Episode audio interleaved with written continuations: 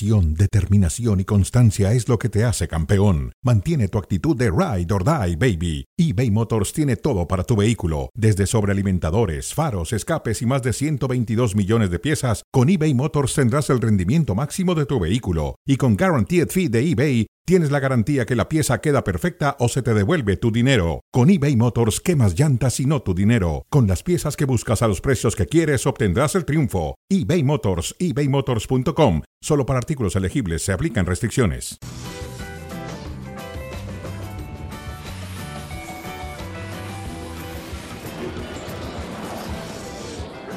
Hola, ¿qué tal? Bienvenidos a Cronómetro. Estamos en Star Plus y en ESPN Deportes, como todos los días, desde Las Vegas, previo a la pelea del Canelo, que será el próximo sábado por la, la noche. Allá, justamente en uno de los hoteles maravillosos de Las Vegas, está David Faitelson, que nos va a platicar de qué pasaría, David, te hago una pregunta rápido, si Canelo vence a Charlo, ¿qué significaría para él? Saludos, David, ¿cómo estás? Bien, José Ramón, un placer saludarte. Aquí estamos en Las Vegas, una temperatura muy, muy agradable. Eh, eh, la ciudad está pues ocupada en diferentes temas, no tanto en temas boxísticos, pero bueno, quiero decir que hay una gran afluencia de periodistas en esta sala del MGM Grand y yo supongo que también una buena entrada el sábado en la T-Mobile Arena. Ahora, tu pregunta, José Ramón, directamente sobre el combate. ¿Qué pasaría? Tu pregunta es, ¿qué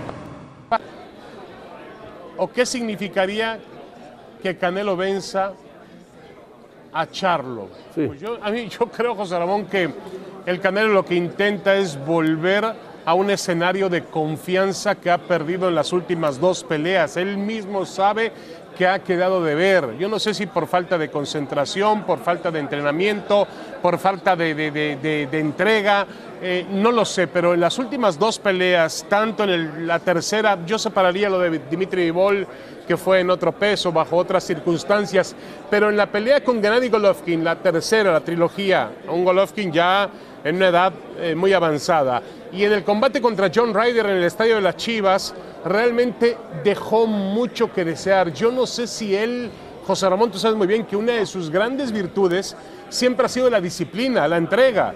Yo no sé si ha perdido parte de esa disciplina No, o hambre ahora por entrenó, boxear. entrenó en la montaña, pero ¿qué cantidad de cinturones tiene entre los dos? Ocho cinturones tiene entre los dos. Sí, sí, sí. No, no, no, no, indudablemente, José Ramón. Eh, Charlo es el campeón indiscutido de las 154 libras. Aquí, el único detalle con Charlo es que eh, está subiendo dos divisiones, pero de que es un boxeador de grandes ligas, es un boxeador de grandes ligas sin duda alguna. Ahora, habrá que ver, insisto, yo más que lo que pueda hacer Charlo, lo que pueda perder, porque no creo que gane ningún boxeador bueno, generalmente sí ocurren cuando tienen problemas de peso, pero no es el caso. Generalmente en esta situación Charlo va a, per- va a perder velocidad. Sí, sí, y al perder sí. velocidad va a tener obviamente ciertos problemas, José Ramón, pero, Siempre- pero aquí el, el tema me parece que es el canelo. Siempre hemos dicho que cuando hay este tipo de peleas, el pez grande se come al pez chico. Sí, sí, de acuerdo contigo. Y fíjate que estábamos recordando hoy aquí en el, en el MGM, estábamos recordando, José Ramón, y tú lo. Yo creo que tú narraste esa pelea hace 1988, aquí mismo, la pelea de Sugar Ray Leonard contra Donny Lalonde, ¿te acuerdas? Sí, claro, claro. Sugar Ray Leonard, un súper boxeador, maravilloso boxeador. Pocos como él. Un Pocos, super boxeador, pero, pero, pero eh, pocos, co- correcto, pocos como él que subiendo de peso para enfrentar a Londe, que era realmente un peso mayor, logró mantener sus grandes, grandes condiciones para establecer la diferencia. Pero yo la verdad no veo esas cualidades en Charlo. Eh, tiene además José Ramón 16 meses sin pelear. Cuando un boxeador se mantiene tanto tiempo alejado del cuadrilátero, pues pierde timing, pierde, pierde distancia, pierde muchas cosas. Vamos a ver si Canelo aprovecha eso al comienzo del combate para lograr eh, conectar sus golpes y establecer las condiciones de la pelea. Yo sigo insistiendo, mi pregunta es si el Canelo sigue tan hambriento como antes, porque tiene 33 años José Ramón, pero tiene casi 20 como boxeador. No, Y sabes muy bien que 18 años en el ring Hoy son apareció muchos, ¿no? Faitelson, apareció en la lista de los deportistas más ricos y el Canelo aparece por ahí con 500 millones de dólares ganados. Ahora, ¿cuál es, eh, ¿cómo están las apuestas en Las Vegas? No, muy favorito el Canelo. La gran pregunta es si va a poder noquear. Eddie Reynoso dijo que el knockout no es importante. Eh, en las últimas peleas, en, en, la segunda parte del combate, el Canelo baja en condiciones físicas. Vamos a ver cómo se presenta para esta pelea. Él dice que van a ver un Canelo completamente transformado, mucho mejor de lo que ha sido el último año, año y medio. Vamos a verlo, vamos a verlo. Tú lo has dicho, has tocado un punto fundamental, el dinero, José Ramón. Con tanto dinero, con, con el hobby de jugar el golf, qué bueno que juega golf, no se le conoce ningún vicio, pero el boxeo es un deporte que tienes que estar 24 horas metido. Y si él está distraído en otros temas, pues no funciona. Ahora ¿no? se fue a la montaña para evitar justamente el golf. No creo que le guste esquiar, ¿verdad? Porque es muy peligroso para un boxeador, tiene que cuidarse. No, no, no. no. Él entrenaba a nivel de playa. 4 a 1 favorito. Ahora entrenó. Charlo favorito, José Ramón. Bueno. Tienes que, para que te den 100 dólares por un triunfo de Charlo, tienes que arriesgar 400, José Ramón. Así están las cosas aquí. Bueno, pues dile al pareja que ponga 1500 dólares, digo. El pareja puede poner 1500, tiene, él tiene de viáticos suficientes. Bueno, muy bien, vamos a conectar, eh, David, ¿te parece? Con eh, Hércules Gómez hasta Miami para que nos platique del triunfo del equipo de Tigres que le tiene tomada, está en Los Ángeles, no Miami, Los Ángeles, Hércules Gómez, ya lo estaba cambiando de lugar. Eh, Tigres es el mejor representante de la liga. Te saluda David Faitelson, te saluda José Ramón Fernández. Hércules, ¿cómo estás? Saludos. Abrazo Hércules, saludos, saludos. Abrazo José Ramón David, qué gusto estar con ustedes, eh, pero sin duda, yo creo que de repente eh, no es cuestión para la gente en el exterior de México, la gente que existe en CONCACAF, sea Estados Unidos o otros lugares, reconocen la grandeza del equipo de Tigres. Eso es una fobia, una resistencia que tiene la gente de México. No le quiere dar su lugar al mejor equipo de CONCACAF. El no, pero no, a ver, Hércules, pero no es que no le, queremos, no, queremos, no le queremos dar su lugar, es que no es un equipo que tiene el nivel de popularidad que el América o que Chivas o que el propio Cruz Azul. Dentro de México, dentro de México, sí. y eso es lo que voy a explicar. Hay que ver, hay que ver, hay que ver quién representó a, CONCACAF en una final de Libertadores fue Tigres. ¿Quién representó a CONCACAF en una final de Mundial de Clubes? Fue Tigres. ¿Quién es el único equipo mexicano en alzar la cara o el pecho eh, en el Campeones Cup? Es Tigres. Los demás, los cuatro demás, han perdido contra equipos de Major League Soccer.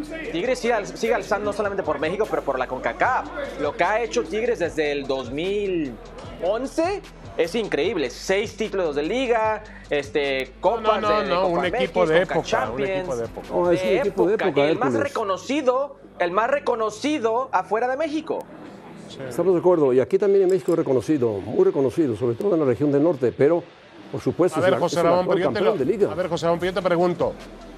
Yo te pregunto, José Ramón, con el Cruz Azul, yo Hércules quizá no lo haya visto porque es un poquito más joven que, que nosotros, pero comparado con el Cruz Azul de los 70, el América de los 80, el Necaxa de los 90, el Toluca de los años 2000, y luego viene Tigres.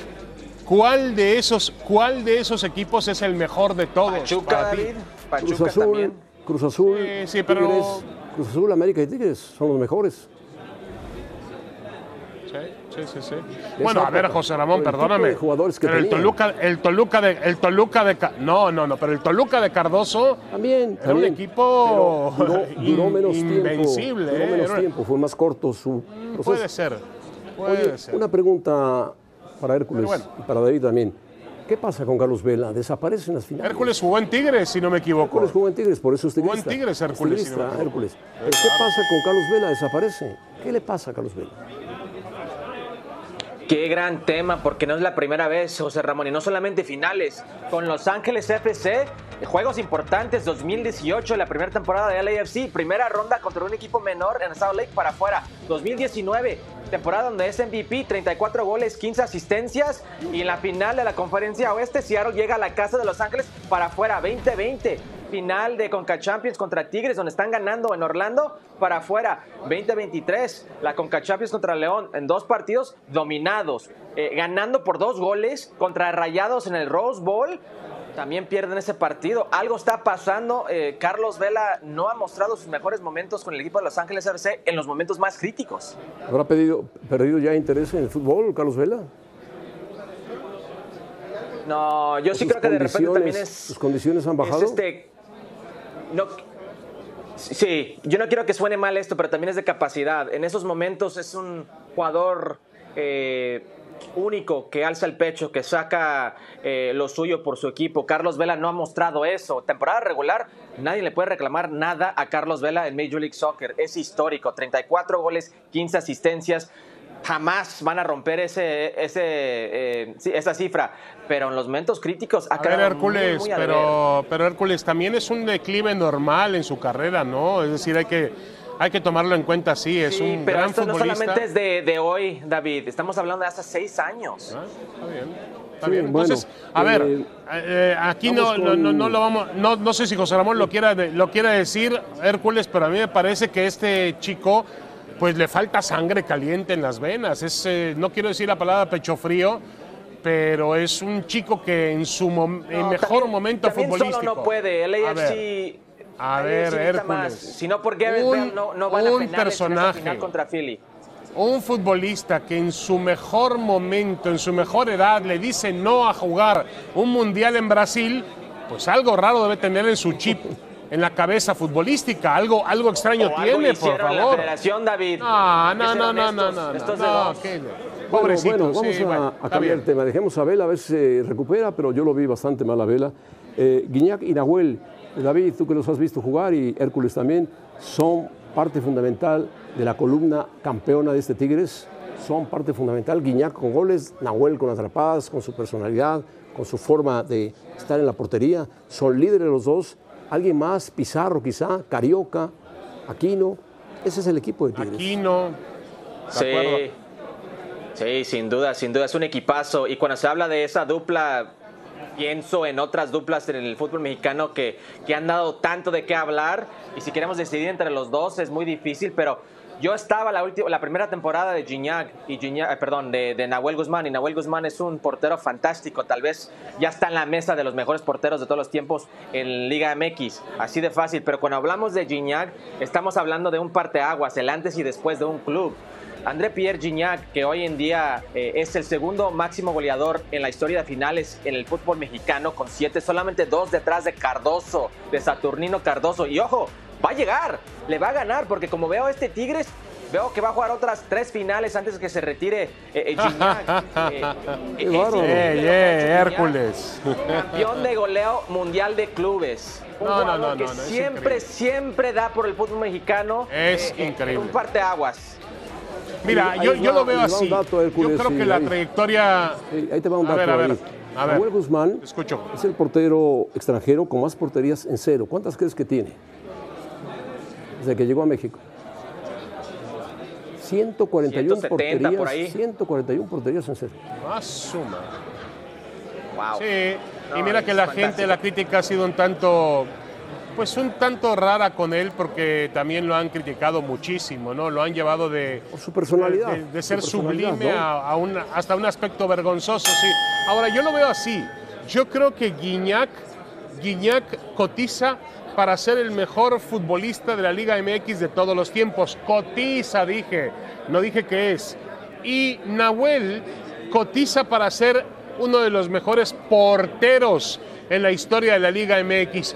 Para mí a Nahuel le va a costar más trabajo colocarse en la lista de los mejores futbolistas, donde sí está Miguel Marín, donde podría estar... Eh, eh, bueno, Miguel Marín únicamente como portero, pero entre los mejores porteros, junto con Marín, junto con Calero, junto con Celada, Jorge Campos, ahí está Jorge Campos, Guillermo Ochoa, Carvajal. Pero a Guiñac también le va a costar trabajo. El cuate Calderón. pero con Guiñac competirían, competirían quién? Caviño, Cardoso. ¿No? Caviño, Cardoso, Aguinaga. Ahora, sin duda. Es fantástico lo que han aportado los dos. Eh. tantos goles y, cuántas, cuántos títulos tiene. Es lo que separa a A ver, a ver, a ver, José Ramón. Desde la semana pasada, desde hace unos días, Hércules tiene esa cantaleta de que los, los como no voy a jugar a Caviño, Dice que Caviño, no dice que Caviño no ganó títulos y que no está al nivel No, de ¿cómo Guiñac. no? Ganó Por Dios, Caviño era un súper goleador, no, Te ¿eh? estoy diciendo lo que separa a Caviño con los demás, o con un Cardoso, o con un Gignac. Eh, me pusiste el ejemplo de que es mejor jugador o mejor histórico Cuauhtémoc Blanco que Gignac, que no compro. Te lo respeto, pero no lo compro. Bueno, Caviño fue pareja, Yo vi jugar con a Caviño Sánchez y vi jugar a Guiñac. ¿eh? Y me quedo, y me quedo, y me quedo con Caviño, ¿eh? Bueno, un ¿Mande? súper goleador. Yo vi jugar a los dos y me quedo con Caviño. Sí, Bueno. sí, sí, sí. ¿Qué le pasa al Inter de Miami sin Messi? Dice Héctor Herrera, cuando supimos que no jugaba Lionel Messi, pensamos que teníamos un poco más de chance. Ganó. Houston derrotó 2-1 a Miami para llevarse la copa. Eh, se veía venir que sin Messi el impacto que tiene, tanto futbolístico, futbolístico como mediático, pesa mucho en el Inter de Miami y más cuando juega en casa. Ayer, por ejemplo, apareció un invitado especial. Sí. Zinedine Zidane estaba en el palco, pa- fue a ver a Messi y se encontró con David Beckham que le dijo no va a jugar Messi. Bueno, Sí, no es el único. Mucha gente, José Ramón, gastó miles de dólares por la oportunidad de, de ver a Messi. Este torneo que se puede comparar con, con la Copa MX, eh, de no tener eh, derechos tele- tele- televisivos, a vender 52 derechos televisivos alrededor del mundo. No tener a Messi fue un gran impacto para todo el mundo. Pero y más Hércules, para el Hércules. equipo de Inter Miami. Pero Hércules, no podemos. El impacto mayor de Messi ha sido mental. El impacto de Messi ha sido global, contundente, integral. Ha sido en la Sí, cancha jugando al fútbol, ha sido fuera de la cancha que en aspectos mediáticos. No, no, no, lo de Messi es, es para quitarse Pero el sombrero. David, No un, equipo, un equipo que ha perdido uno de los últimos futbolístico 15 mental, partidos, claro. de repente no tiene a Messi y lo superan por muchísimo. Bueno, o sea, Hércules. récord Bueno, pero te- histórico en una pero te final. sorprende eso, te sorprende el Hércules, claro. Del mejor jugador que ha habido en el mundo, Messi. De acuerdo. José Sale a Ramón. la cancha. Así es el impacto, de acuerdo, pesa, de pesa acuerdo. mucho. Yo te aseguro que con Messi ayer Sí, las sí, cosas sí. hubieran cambiado. Pero bueno, Por Hércules supuesto, y creo que el mismo Héctor Herrera lo reconoce. sigue pensando en la MLS, no te preocupes. Adiós, Hércules. Gracias por estar con nosotros. Adiós. Abrazo ánimo. Hércules, saludos, saludos Bueno, Hércules. Barcelona en problemas y Las Chivas, Chivas. no van a ganar. Ay, las Chivas, José Ramón. Las Chivas quieren ganar en la mesa lo que no ganaron en la cancha. Dios mío, qué vergüenza. Bueno, vámonos de, de frente en la parte final de cronómetro y de frente Chivas debe aceptar que perdió el partido frente al Mazatlán en casa tres goles a uno y que no le vale ya reclamar absolutamente nada, que se equivocó, por supuesto. Eh, la liga, pues, ni modo, más allá de tratarse de un caso específico No, pero- que involucra al Club Deportivo Guadalajara, perdón, que esta situación debe sentar un precedente para el crecimiento y la evolución del ecosistema del fútbol mexicano con la participación de todos los integrantes. No se puede dejar de señalar que una falta tecnológica no justifique el incumplimiento de los reglamentos, lo que ha dicho Chivas. Pero sí, los reglamentos... Y en ese sentido, adiós. José Ramón, Sí. en ese sentido tiene razón el Guadalajara. Eh, no tenía que haber estado, sido elegible este jugador José Esquivel para, para poder actuar el- en el partido contra, contra Guadalajara, contra Mazatlán. En ese sentido, Chivas tiene toda la razón del mundo. Tenía que haber estado suspendido por, por las tarjetas amarillas y ya. Pero también existe una justificación válida del equipo porteño, del equipo mazatleco, que ha dicho que a ellos la comisión disciplinaria les dio la luz verde. Entonces, este es un grave error de la Liga MX, grave, Grave, gravísimo, gravísimo. de la Federación Mexicana de Fútbol. Yo no sé, yo no sé qué tipo de, de eh, federación en ruinas le entregaron a Juan Carlos Rodríguez, pero José Ramón es una pena, una vergüenza. Y está el tema también del Puebla contra el, Puebla contra Cholos de Tijuana, la alineación indebida de un auxiliar técnico. Aparentemente el Puebla tiene pruebas de que la federación les autorizó a, a Noriega en la banca. Todo un desbarajuste. Tienen que ponerse a trabajar y poner la sí. casa en orden. Un desbarajuste. Bueno, hablando de Chivas, eh, pues debe aceptar la derrota y subirse todos al tren e impulsar a Chivas a jugar bien en Toluca y tratar de ganar. Hay jugadores que son muy bien pagados, ganan muy buen dinero, han sido figuras, han sido reconocidos, quizás están demasiado inflados, pero Chivas tiene que jugar y Paunovic debe pensar seriamente qué alineación va a sacar en los próximos partidos. Pues va, va Toluca el domingo, José Ramón, y luego enfrenta al Atlas en el clásico. Es ahí donde debe, que tiene un panorama bastante, bastante sacar complicado. La ¿eh? autoestima al Guadalajara. Bueno, el Barcelona. Pues si no lo saca, si no lo saca, lo van a sacar a él, ¿eh?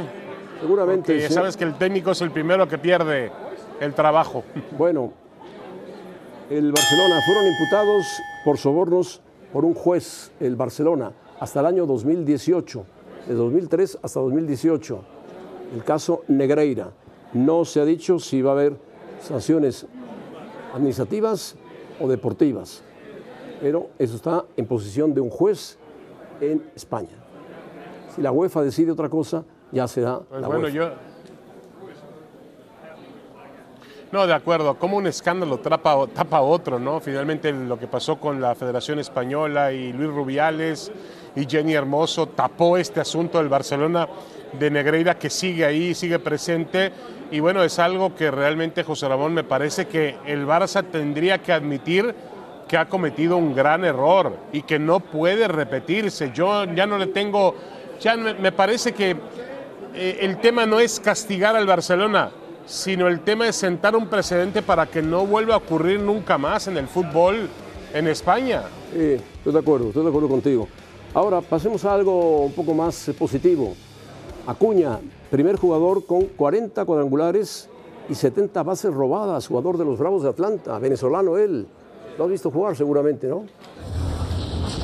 Sí, sí, sí, increíble. Llegó a 41 jonrones, tiene 70 bases robadas en la temporada. Realmente ha sorprendido a todos. Eh, así, su capacidad para llevar continuamente su juego a niveles que antes no eran realistas, José Ramón. El club 40-40 sigue siendo muy raro. Barry Bonds y Eric Davis fueron los únicos jugadores en robar más de 50 bases en una temporada de más de 30 jonrones. Lo que ha hecho este venezolano es increíble porque sabes muy bien que robar bases y pegar jonrones es una combinación muy especial de poder y velocidad que no tienen todos los atletas, ¿no? Sí, lo que, lo que dijo, y muchos sí, otros deportes. Lo que dijo Acuña al final. Afortunadamente pudimos lograrlo y se llevó la base a su casa. La última. 25 la base 70 años, mira el físico que tiene este jugador. 25 años. Estábamos Bueno, sorprendidos una temporada por Shohei Otani, que es capaz de lanzar y batear, que es otro tipo de fenómeno, pero esto no deja de ser impactante, que pueda robar tantas bases y echar la pelota lejos, lejos, muy Dios lejos. Faitelson, que tengas buena pelea. Gracias, José Ramón. Mañana aquí estaremos en cronómetro desde Las Vegas, Nevada. Abrazo, saludos. Gracias, saludos.